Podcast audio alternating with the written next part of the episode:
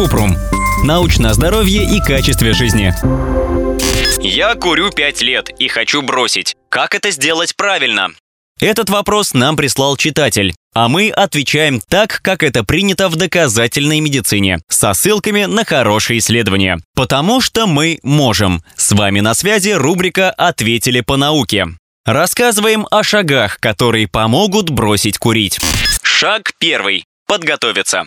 Предупредить семью, друзей и коллег о желании бросить курить и заручиться их поддержкой. Если родственники курят, лучше договориться бросать одновременно, попросить коллег и друзей, чтобы они при вас не курили и не звали курить. Убрать все зажигалки, спички, пачки сигарет, пепельницы и все, что ассоциируется с курением. Например, кружку, из которой пили кофе, когда курили с утра.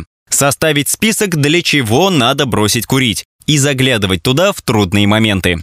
Шаг второй. Определить день полного отказа курения. Надо запланировать конкретный день, чтобы бросить курить лучше. Чтобы это был не напряженный свободный день. Например, если человек обычно курит на работе во время перерыва, удобней отказываться от сигарет в отпуске или выходной, не будет ассоциаций с привычкой.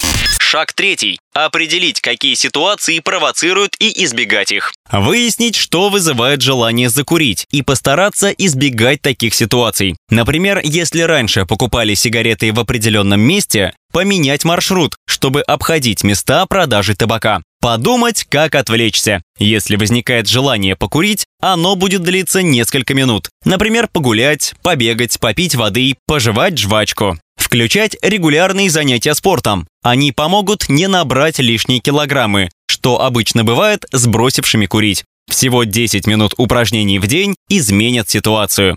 Шаг четвертый. Как бросать курить самому? Есть средства, которые помогают бросить курить. Никотин – заместительная терапия. Пластыри, жвачки, спреи. На них не нужен рецепт. Они создают никотиновый фон, который был до отказа от курения и переводят человека с опасного курения на безопасное потребление никотина. Лечение занимает несколько месяцев.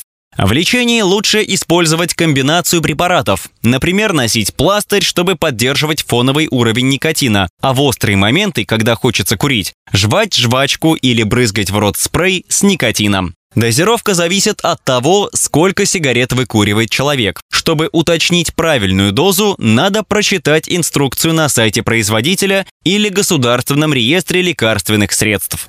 Лучше не пить кофе, газировку или апельсиновый сок во время жевания никотиновой жвачки или за 15 минут до этого. Эти напитки делают слюну кислой, что ограничивает поглощение никотина. У лекарств есть побочные эффекты. Першение в горле от жвачки и спрея, раздражение кожи и бессонница от пластыря. Для борьбы с бессонницей надо снимать пластырь на ночь. Поэтому, когда утром будет тянуть покурить, надо помнить, что эффект от нового пластыря начнется минимум через полчаса. Шаг пятый. Обращаться к специалистам. Можно бросать курить самостоятельно, но лучше проконсультироваться с врачом. Он будет поддерживать в процессе и давать рекомендации. Врач выписывает лекарства, которые продаются по рецепту. Например, варениклин. Он блокирует эффекты никотина. В результате сигареты перестают приносить удовольствие, а также снимают никотиновую ломку. Когда человек перестает ассоциировать сигарету с удовольствием, исчезает психологическая зависимость и уменьшается вероятность рецидива.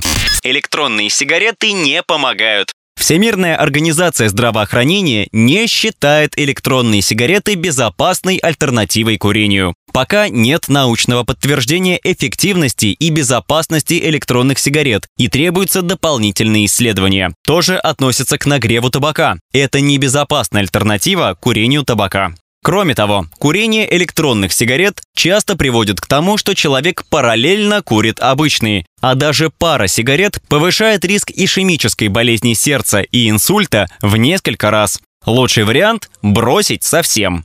Где еще почитать, как бросить курить? Надежные ресурсы – американский государственный сайт Smoke Free. Статьи на сайте Британской национальной службы здравоохранения и UpToDate. Качество информации на официальных российских сайтах оставляет желать лучшего, и мы не можем их рекомендовать.